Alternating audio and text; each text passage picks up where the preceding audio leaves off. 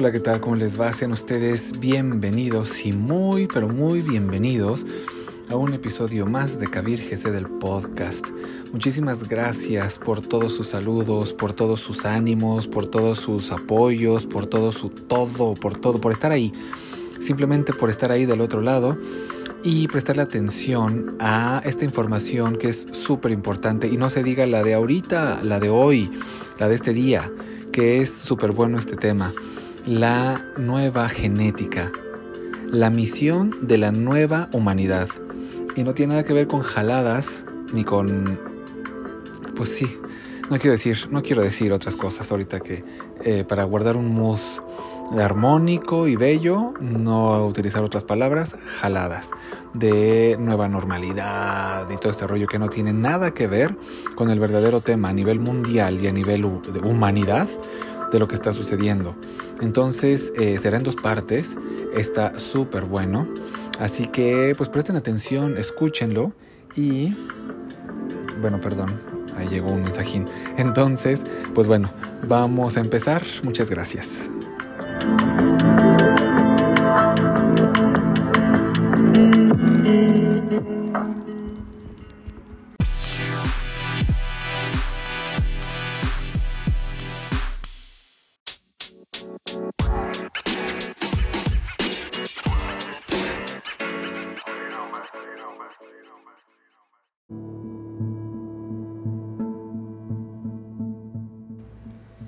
Hola, ¿qué tal? Y pues bueno, entremos entonces en materia de lleno, directo, a lo que les decía de, en el principio de esta, de esta emisión, de este, de este episodio, que es esta, esta nueva humanidad, que no tiene nada que ver con la nueva normalidad que está, que nos dicen y nos pintan, ni mucho menos. Eso es una.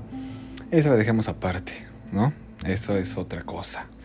Pero eh, la nueva genética. ¿Esto que es una nueva genética? De la evolución de la humanidad. Si yo eh, les digo nueva humanidad, pues vamos a ver a qué nos evoca, que eso me preguntaba un amigo. Pero pues es muy sencillo lo que es la nueva humanidad. La nueva humanidad es lo que está en el corazón, lo que late en el corazón. Y brilla en las almas de muchos hombres y de muchas mujeres. Es decir, la nueva humanidad, por tanto, no es futuro, sino es presente, es aquí y ahora. Es lo que ya sentimos, es lo que ya percibimos, es lo que ya anhelamos desde lo mejor de nosotros mismos. Una humanidad que deje atrás todo lo que tiene que ver con el egoísmo, el egocentrismo, el mercantilismo, el economicismo, el narcisismo, tanta distracción tonta, tanto entretenimiento lelo, tanta deshumanización, tanto alejamiento de la vida y de la naturaleza. Esa humanidad vieja, como yo la llamo, cumplió su función, ha cumplido su función. Le tenemos que estar agradecidos incluso porque nos ha servido para lo que tenía que servir, que es para que evolucionáramos en conciencia, pero actualmente ya somos muchísimos los seres humanos, aunque eso no salga en los medios de comunicación masivos, pero somos muchísimos los seres humanos que ya interiormente anhelamos y estamos creando en nuestra práctica diaria una humanidad distinta esa es la nueva humanidad. Y dicho desde un punto de vista con más brevedad, desde un punto de vista más metafísico, la nueva humanidad es la que de una forma natural sucede, sucede, ¿no? O sea, es decir, la humanidad va evolucionando a través de ciclos. A través de ciclos y hay un ciclo que está bastante a la vista, que ha dado de sí todo lo que tenía que dar, pero que ya está dando síntomas evidentes de agotamiento, lo que Jesús de Nazaret, lo que el Maestro Jesús en el capítulo 24 del Evangelio de Mateo habla del final de los tiempos, de los tiempos finales de esta generación, de esta generación humana, y ese final de ciclo da lugar de manera natural al surgimiento de un nuevo ciclo, de una nueva humanidad que será distinta porque no vivirá ya sobre parámetros egoicos y egocéntricos, sino que vivirá desde los atributos y las cualidades de nuestra esencia, de nuestra dimensión espiritual, en definitiva, una humanidad más coherente y consistente con lo que realmente somos, ¿no? Entonces, eh, como les digo, una, persona que estaba viendo la, página de Kabir Gesed, Kabir Gesed oficial, en, Instagram y en Facebook, estaba leyendo y hay una frase que le llamó la atención y dice, Solo encontrarás el sentido de tu vida cuando halles en ti y en todo el sentido de la vida. Y luego añade, y sentido tiene las mismas letras que destino. Es muy interesante esto, ¿no? Y me, y me decía, y me hacía una pregunta, dentro del sinsentido, ¿qué es más fácil, es más fácil ver el auténtico sentido? Me, me decía. Entonces aquí parto también porque, claro que sí. O sea, la vida, el universo, la manifestación, como lo llamaban los antiguos, los filósofos antiguos, lo manifestado está lleno de aparentes paradojas, pero no son paradojas, tienen todas un sentido muy profundo. En el ámbito occidental ha habido muchos autores que han hablado de que hay un orden natural. Hay un orden natural, por ejemplo, San Juan de la Cruz, que hemos citado, y es una figura fundamental en todo lo que tiene que ver con cierta evolución de conciencia y mía también de mi estudio. San Juan de la Cruz, a través de su experiencia mística, aquello que no tiene origen, dice él, aquello que no tiene origen y es origen de todo lo que lo tiene.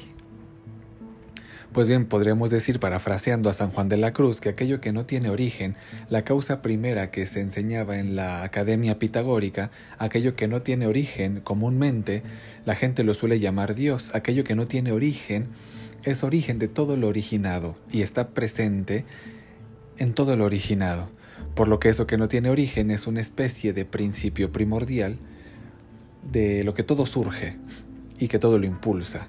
Esto es precisamente lo que en el ámbito oriental se llama, se llama el Tao. Yo creo que la mayoría de las personas quizá que se acercan a este diálogo habrán oído hablar del Tao. Todos ustedes Tao. El Tao significa camino, significa destino, a propósito del juego de palabras que estaban diciendo, porque son las mismas letras entre destino, ¿verdad? Y sentido, porque la vida tiene un sentido, porque todo surge de algo, que todo lo impulsa desde un principio primordial por lo que hay un orden, un orden natural. Agustín de Hipona lo llamó de una forma muy bella, el ordo amoris, el orden del amor, hay un orden natural.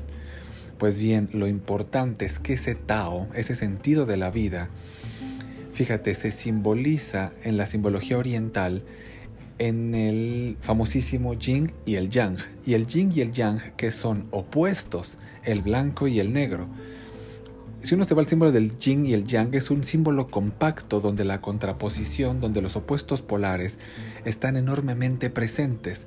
Con ello que se nos quiere indicar que el sentido que tiene la vida puede ser vivido a favor del sentido o a contramano del sentido. y el orden natural, el sentido de la vida, todo lo permite. Todo lo permite el libre albedrío. El sentido de la vida y la vida en sí es tan maravillosa de ahí que la debemos reverenciar plenamente, que no impone, ahora que estamos en una época de muchas imposiciones, de pensamiento único, de versiones oficiales, pues bien, el sentido de la vida, el Tao, no impone y permite que todas las formas de vida, de todos los niveles dimensionales, vivamos o a favor del sentido o a contramano del sentido. Y hasta a partir de ahí, si vas a favor del sentido, en español eso se llama ser sensato y si vas en contramano del sentido, eso en español se llama ser insensato. Normalmente el que vive su vida de una forma sensata encuentra que su vida se articula bajo eh, sobre ruedas sobre la propia vida y puede percibir que la vida es un milagro, que la vida te abraza, que la vida te acoge, que en la vida todo está llena de causalidades dirigidas a tu crecimiento. Y en cambio cuando vas a contramano, cuando vas como como contravientos, vas caminando con el viento en contra y entonces se experimentan frustraciones, eh, se experimenta sufrimiento, se pierde la visión real de la vida pero en cualquier caso, también eso, también eso puede formar parte del proceso de la conciencia, porque el propio San Juan de la Cruz enseñó que las noches oscuras también son un acicate de la conciencia y de nuestra evolución e inconsciencia. Así que, este, pues bueno, esta persona, pues agradezco mucho porque porque viene a decir algo muy importante que ahorita sacó, ¿no? O sea, a mí se me acercan muchas personas y, me dicen, Kabir, ¿cómo puedo centrar el sentido de mi vida? Y yo digo una forma muy clara y les respondo, el sentido de tu vida nunca lo vas a encontrar. Nunca. Busca el sentido de la vida. Busca la verdad, busca el sentido de la vida y una vez que vayas percibiendo No hace falta que lo percibas al 100%. Una vez que vayas percibiendo cuál es el sentido de la vida, encontrarás el sentido de tu vida, porque tu vida solamente tiene sentido en el contexto de ese telón de fondo, de ese marco general, que es la vida misma. Así es que ese es pues mi, mi modesto consejo, ¿no? O sea, si hay algo que nos impulsa a encontrar el impulso de nuestra vida, algo muy humano y muy natural, primero nos detengamos durante un tiempo en la búsqueda de la verdad sobre el sentido de la vida y a partir de ahí de una forma natural y rápida aparecerá claramente cuál es el sentido de la vida de cada uno de nosotros. Eso tiene que ser primordial. Y hemos hablado del sufrimiento y pensemos en el papel del sufrimiento. Hay mucho sufrimiento en estos días. No estoy revelando ningún secreto, ¿no? Pues por parte de muchas personas, ¿no? Entonces, un poco he respondido a esto también, pero, pero pues también ahondar. Es necesario el sufrimiento para despertar, vendría, ¿no? Y si es así como debemos lidiar con él. Pero en sentido estricto, el sufrimiento no es necesario para la evolución en conciencia. Es decir, la creación, la manifestación, la vida no es masoquista. O sea, nos dicen tienes que sufrir para evolucionar para lograr algo, ¿no? No es cierto. Ahora bien, es cierto que nuestro componente humano tiene un elemento muy importante en la mente. Y la mente, sobre todo en la parte de la mente que algunos psicólogos llaman la mente concreta, es la que se ocupa de las cosas cotidianas, ordinarias, rutinarias del día a día. Nuestra mente tenemos que darnos cuenta que funciona en la dualidad, funciona en la dualidad polar. De hecho, nuestro lenguaje está lleno de esa polaridad. Hay multitud de palabras que solo tienen un significado. Si vemos que tienen un antónomo, ¿no? Alto, bajo, superior, inferior, blanco, negro, bueno y malo, etcétera, etcétera, etcétera. Nuestra mente funciona en la dualidad y nuestra mente todo lo califica de positivo y de negativo. Es como funciona. Ya lo hemos visto desde los primeros episodios. Es evidente que tenemos que ir educándola, tenemos que ir sacándole jugo para que no nos despisten, pero tenemos que ser conscientes que su sistema operativo funciona en la dualidad del cerebro. Y a partir de ahí ocurre una cosa muy curiosa.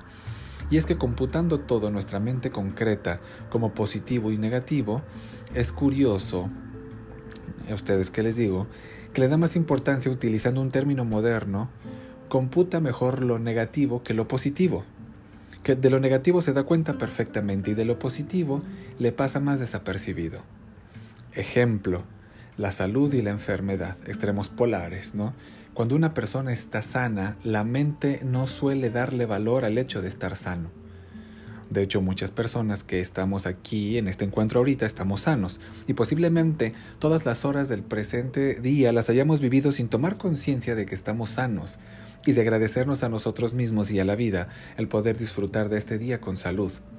En cambio, cuando estamos enfermos, basta que sea un simple constipado para que en ningún momento del día se nos olvida que estamos enfermos. La mente llama una cosa positiva y otra cosa negativa. La realidad es que la enfermedad y la salud forman parte de la vida y hay que vivirla cuando llega. Lo importante es el cómo se vive y no el que estamos viviendo. Pero nuestra mente, sin embargo, hace ese distintivo entre positivo y negativo y es curioso porque computa más lo que llama negativo de lo que computa positivo. Esto lo resumió, fíjense, magistralmente este gran cantautor de una trova cubana de Silvio Rodríguez, cuando en 1969 más o menos compuso una canción magistral que se llama El elegido. Y en la canción del elegido habla de un ser de otro mundo que en un momento determinado llega a la Tierra y él se da cuenta de lo que a la mayoría nos cuesta más trabajo darnos cuenta. ¿De qué se da cuenta? de que aquí dice la letra de la canción literalmente, aquí lo terrible se aprende enseguida y lo hermoso cuesta la vida. Lo terrible se aprende enseguida, lo hermoso cuesta la vida. Esto se debe al funcionamiento que acabo de compartirles de la mente. Dicho todo esto, esto explica por qué el sufrimiento es una especie de bastón y de herramienta para nuestra evolución de conciencia. Podríamos evolucionar sin ningún problema desde el gozo, sin embargo, el gozo se hace menos nutritivo a la hora de nuestro crecimiento frente al sufrimiento. De ahí precisamente que eh, San Juan de la Cruz, por ejemplo, en el poema donde habla de la culminación del proceso evolutivo humano, en poesía habla de la amada, en el amado transformada. Esta transformación lo incluye en un poema que está dedicado a la noche oscura, lo cual es una contradicción si estamos hablando de la transformación en Dios, de la culminación de nuestro proceso evolutivo, será el día luminoso, no la, no la noche oscura. Sin embargo, él sabía muy bien por experiencia propia de lo que estaba hablando y nos dice, ¿no? O noche amable más que alborada, ¿no? O noche que juntaste amado con amada, ¿no? Por tanto, el sufrimiento no es una obligación. Hay muchas formas de crecer en conciencia, pero es verdad que aquí encarnados con el tipo de mente que tenemos y con las circunstancias que he compartido, pues solemos encontrar en el sufrimiento un trampolín para nuestro proceso conciencia, para nuestro proceso evolutivo. ¿No? Entonces, pues también diríamos que el sufrimiento es el componente de la vida evolutivo, como les estoy diciendo, ¿no? Como una participación muy importante en este mundo dual obviamente que nos lleva directamente al papel del mal, es decir, porque el sufrimiento pues viene porque hay algo que me hace sentirme mal, por tanto sufrir, por lo tanto. Entonces sería la siguiente pregunta, ¿cuál es el papel del mal? Algo que se pregunta ahora mucha gente, ¿por qué tiene tanta prisa el mal por ejercer el mal? ¿No? O sea, muy buena pregunta, porque eso se escucha. Lo que podríamos denominar mal, a mí me gustaría llamarlo lo involutivo. Fíjense, lo involutivo. O sea, decíamos que la vida se puede vivir, a ver, de acuerdo, de acuerdo a lo que estamos diciendo. Me partamos, ¿no? Eh, de ahí. Eh, hace unos minutos les estaba diciendo que eh, la vida puede ser vivida a favor del sentido de la vida o a contramano del sentido de la vida. Si somos sensatos, estamos poniendo nuestro grano de arena en el sentido evolutivo de la vida. Si somos insensatos, estamos poniendo...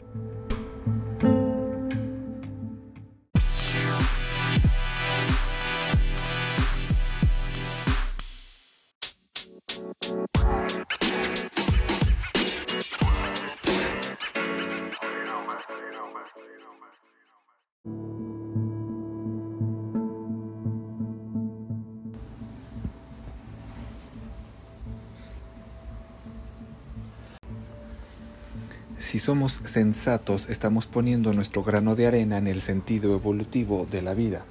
Si somos insensatos, estamos poniendo nuestro grano de arena en el sentido involutivo de la vida. Esto se ve muy bien en todo, en lo macro y en lo micro, y se ve muy bien, y creo que es un ejemplo muy bueno para entenderlo, en la evolución de las células, es decir, cuando una célula ha cumplido su función, la célula nace, desarrolla, desarrolla su función, y hay un momento determinado que envejece y que está llamada a dar lugar a una nueva célula. Por mitosis, por la célula vieja, da lugar a la nueva célula. Es muy curioso estudiar qué sucede en la célula vieja, porque en la célula vieja se da por una parte, eh, se aglutinan fuerzas creativas que van adquiriendo potencia para dar lugar a la nueva célula pero junto a esas fuerzas creativas evolutivas que van adquiriendo potencia para dar lugar a la nueva célula, también, fíjate, estamos hablando de una célula que tú y yo que me estás escuchando tenemos decenas de billones de células. Dentro de esa misma célula hay otras fuerzas que en lugar de ser creativas son involutivas, es decir, son aquilosantes. O sea, no juegan a favor de lo nuevo, sino que intentan resistir, intentan mantener lo viejo se configuran por tanto no como elementos evolutivos, sino como elementos involutivos. Fíjense, ¿eh? esto es lo que en el lenguaje coloquial llamamos el mal. El mal tiene que ver con seres humanos o el mal tiene que ver con fuerzas espirituales, que también hay fuerzas espirituales involutivas, van en el sentido contrario a la vida, en su libre albedrío, y en lugar de poner su grano de arena al proceso evolutivo, están aportándolo a lo involutivo y esa aportación a lo involutivo origina en el contexto de la vida, en la de ellos mismos, pero también en todo lo que le rodea origina dolor y origina sufrimiento. Eso evidentemente hay que tenerlo en cuenta. Lo que les voy a comentar ahora no justifica por tanto ese dolor y ese sufrimiento. Ese dolor y ese sufrimiento no tiene justificación. Pero claro, como la vida es perfecta el Tao todo lo aglutina, se da la circunstancia curiosa de que ese sufrimiento de las fuerzas involutivas provocan, sirven a su vez de acicate, digamos, para que cada vez haya más elementos, en nuestro caso más seres humanos, que van formando parte de las fuerzas evolutivas. Es decir, dentro de la célula, lo aquilosante curiosamente se convierte en un factor de impulso para que cada vez haya más componentes que van formando parte, van formando parte de la misma creación, ¿no? Cada vez haya más componentes y van formando parte de lo evolutivo precisamente. Lo ejemplo para entender lo que está pasando en la humanidad. En la humanidad, por tanto, hay muchos seres humanos, como comentaba hace unos minutos, que estamos ya plasmando desde nuestro corazón esa nueva humanidad. Hay también una parte que hace todo lo contrario, que están intentando retrasar, que están intentando dificultar todo ese proceso por su egoísmo, por su egocentrismo, por sus privilegios, por sus cosas, por sus intereses creados intentan retener todo eso. Al retener, están aglutinando dolor y sufrimiento, pero mira por dónde ese dolor y sufrimiento están permitiendo que ese que, a su vez más seres humanos estemos teniendo conciencia y pongamos nuestro corazón, nuestra alma, nuestra voluntad al servicio de la evolución consciente. ¿Sí? Entonces nuestra alma y nuestra voluntad a ese servicio de la evolución consciente. El experimento de la gran hervida lo pone de manifiesto. Es un experimento de laboratorio donde se hace una barbaridad con una rana, pero en fin, el experimento no deja de tener su moraleja en ese sentido. En cuanto a que si agarramos una rana y la ponemos en un recipiente con agua y vamos alentando el recipiente, esa agua poco a poco, poco a poco, la rana muere hervida. Al principio eh, chapotea en el agua a temperatura natural, cuando el agua se va calentando un poquito está cómoda por ese ligero calor y luego se da cuenta que se va adormeciendo, se va adormeciendo, le entra sopor y finalmente muere en vida. En cambio, cuando ese mismo experimento, en lugar de calentar el recipiente poco a poco, le damos calentones, ¿qué sucede con la rana? Que salta, que brinca. Eh, bueno, este, coloquialmente hablando, gracias a estos calentones distópicos que estamos viviendo como consecuencia de esas fuerzas involutivas que intentan retener el proceso evolutivo, gracias a esos calentones cada vez más seres humanos están tomando conciencia y como si fuéramos ranas, estamos brincando, estamos... Eh, pues sí, saltando así, ¿no? Si vemos la parte potencial de la fuerza creativa, estamos dando lugar a la nueva humanidad. Y bueno, la verdad es que sí, me, me me, reía, me río porque el símil sí tiene su, su cosa, ¿no? Pero, pero ¿por qué tanta prisa de esa fuerza involutiva de ejercer su papel con más virulencia o con más ahínco, con más celo, ¿no? Eh, ¿Qué podemos decir ahora? Entonces, eh, bueno, la evolución humana es muy larga.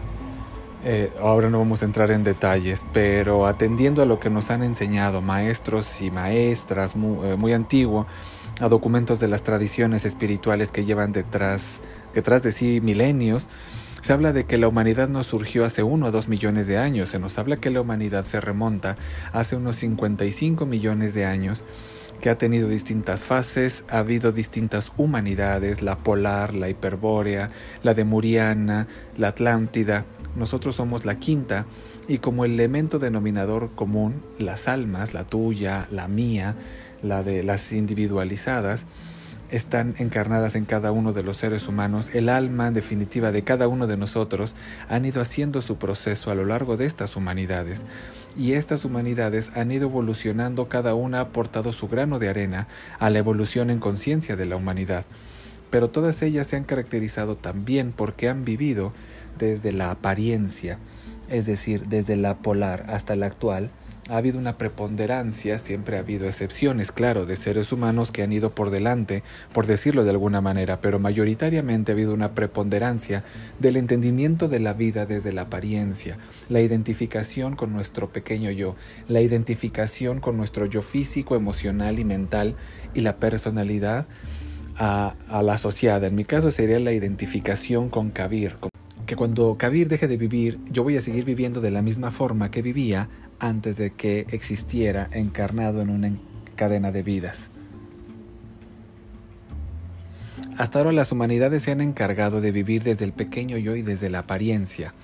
Sin embargo, la nueva humanidad, que ya sería la sexta entonces en nuestro recorrido histórico, esa humanidad está llamada a ser la primera que vive desde su esencia. ¿Sí? Hablando del cristianismo que habla de almas y de espíritus, el espíritu, lo más elevado, la chispa, la chispa divina, el alma es una especie de vehículo eh, del espíritu. Esta sexta humanidad está llamada a vivir ya desde lo, lo alto, que significa que el pequeño yo, ya no será nuestro eje de vida, ya no estaremos aferrados a Él, será nuestro instrumento para vivir la experiencia humana, pero desde la dirección consciente de nuestra alma. Llegado a este punto, y termino a esta pregunta que estamos viendo, todas las almas hasta ahora han ido pasando de humanidad en humanidad, sin embargo a la sexta humanidad, a esta no pueden acceder todas las almas, el libre albedrío, porque aquí nadie juzga y nadie obliga, aquí nadie impone, el libre albedrío en la nueva humanidad, en esta sexta humanidad, solo podrán formar parte de ella.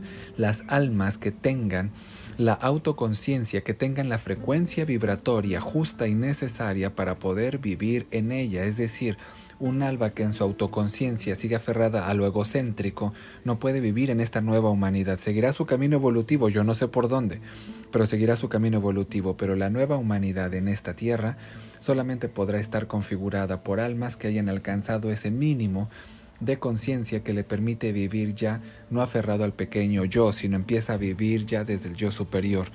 En las fuerzas involutivas hay fuerzas involutivas que siendo involutivas tienen mucho conocimiento y esto lo saben, lo saben, de la misma forma que ha habido maestros y maestras de luz que esto lo han venido diciendo a lo largo de la historia, el Maestro Jesús es clarísimo al respecto, clarísimo cuando habla del corte, cuando habla del final de esta generación y el inicio del nuevo, es clarísimo al respecto y hemos hablado mucho de eso. Pues bien, dentro de las fuerzas involutivas también hay un conocimiento y lo que intentan es apretar las circunstancias para que en la medida de lo posible el menor número de almas puedan formar parte de esta nueva humanidad, porque esperan que esas almas que no forman parte de la nueva humanidad de alguna forma sigan bajo su dominio, bajo su poder, en otros contextos, y a partir de ahí lo que están haciendo las fuerzas involutivas es muy curioso, porque no están yendo contra referentes espirituales, es decir, el ataque entre comillas no es selectivo,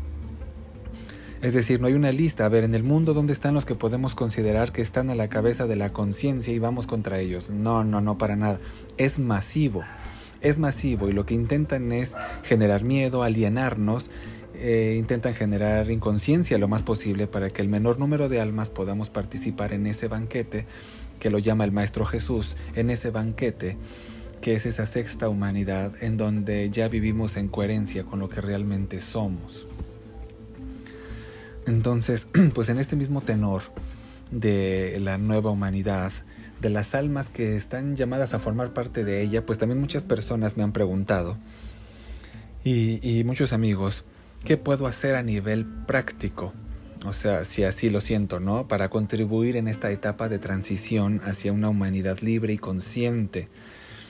Y yo pues hace mucho tiempo que, he estado estudiando y con mi maestro y hace muchísimo tiempo. Y hay un documento, le digo a todos aquellos que no, que no, que no sepan, están ahí en mis redes sociales, que se llama Disidencia Consciente, y lo he compartido en Facebook también, porque doy algunos detalles al respecto. Ah, y, y, con pinceladas, aunque sea a ahondar a nivel práctico de esta, y este documento en su parte final y más extensa contiene una veintena de prácticas de vida, prácticas de vida que a mí me gusta llamar reevolucionaria. Hay que, hay que darle vuelta a lo mismo, ¿no? Sino reevolucionaria. O sea, es decir, impulsadoras de la evolución. Porque efectivamente de lo que estamos hablando, de la configuración de la nueva humanidad, de vivir en coherencia con lo que somos, de ser nuestra mejor versión, sacar lo mejor de nosotros mismos y ponerlo al servicio de los demás, esto no es algo intelectual, ¿eh? Es decir, claro, es algo que tenemos que entender intelectualmente, sí, pero no puede quedarse en lo intelectual. Tiene que ser una práctica de vida. Práctica de vida. Y esas prácticas, esos veintes, esa veintena de botones de muestras que se pueden encontrar en ese texto, tienen dos grandes fundamentos. Tenemos que ser conscientes que en la vida de la humanidad y en la vida de cada uno de nosotros hay una mezcla de lo consciente y de lo inconsciente. De hecho, cada uno de nosotros tiene su parte consciente, pero también tiene ahí una tiene inercias inconscientes que viene de ese aferramiento al pequeño yo, de tantos hábitos de vida, de tantos paradigmas que aunque vayamos dejándolos, pero tienen su peso todavía en nosotros, ¿verdad? Y en la humanidad pasa igual, hay un consciente colectivo. Cada vez que un ser humano da paso en conciencia, aporta su grano de arena al consciente colectivo, pero también hay un inconsciente colectivo. Ese inconsciente colectivo que es el aferramiento al yo, el instinto de conservación, el miedo a la muerte física, si olvidando que la muerte física no es el final, sino que la vida es un continuo, etcétera, etcétera. Pues bien, las prácticas de vidas reevolucionarias tienen en cuenta estas dos fuentes, el inconsciente y el consciente. ¿De qué se trata? De diluir el inconsciente y de potenciar el consciente. ¿Cómo se diluye el inconsciente? Pues dándonos cuenta de los hábitos que hemos hecho nuestros, que no son nuestros y que nos están dificultando en vivir en coherencia con lo que somos. Hemos hablado, les pongo un ejemplo eh, de las fuerzas involutivas, ¿verdad? Pero las fuerzas involutivas están ahí, están sin justificar el dolor que originan, están en su derecho. Porque el Tao, la vida, permite que vayan a contramano de la vida y no debemos caer en ningún victimismo, en ningún victimismo conciencia. Y a partir de ahí, fíjate, puede pasar una cosa, y es que señalemos con el dedo el afán que tienen esas fuerzas involutivas, el afán que tiene, el afán que tiene esa élite, el afán que tiene esos que quieren dominar, controlar, el afán que tienen de, de imposición, el afán que tienen de control, y lo señalamos con el dedo, ¿verdad? Pero ojo, después tienes que mirarte a ti mismo y nos podríamos dar cuenta que a lo mejor también yo en mi vida estoy reproduciendo exactamente eso. Por ejemplo, cuando en una conversación yo quiero imponer mi criterio, me empeño en convencer al otro y me enfado si el otro no piensa como yo, estoy reproduciendo los mismos valores o avalores que están divulgando y están potenciando esas fuerzas involutivas. Quiero decir con esto que hay una primera parte en las prácticas de vida revolucionarias para sacar lo mejor de nosotros mismos, ponerlo al servicio de los demás y ser semillas activas de la nueva humanidad, hay una primera parte que tiene que ver precisamente con el darnos cuenta, el darnos cuenta de los implantes, de la contaminación, del chapopote que la inconsciencia todavía tiene en nosotros, pero no para enfadarnos, no para flagelarnos, sino para darnos cuenta y empezar nuestro proceso de autotransformación. Entonces, muchísimas gracias. Súper, súper, súper, súper interesante, ¿verdad? Pues imagínate la segunda parte y final la siguiente semana. Muchas gracias. Chao.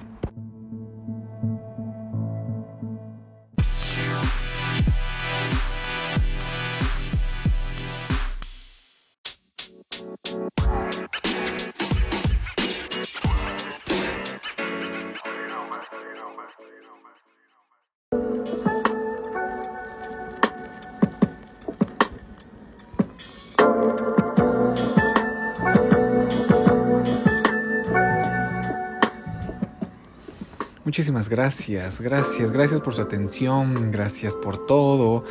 Como les decía, este tema está súper interesante, vean, nos quedamos en un momento cumbre.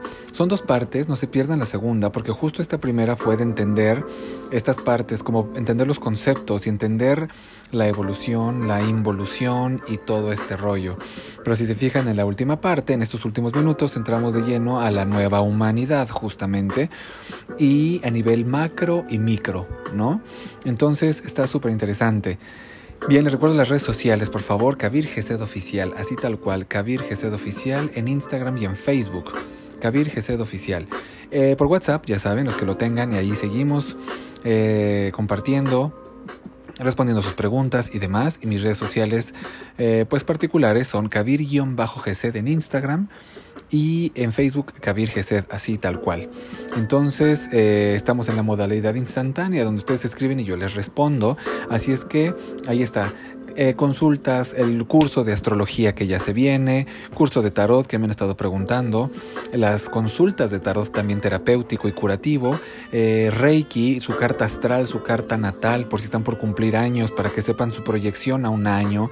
En fin, recuerden que yo soy Kabir Gesed y prometo hacerlo. Chao, chao.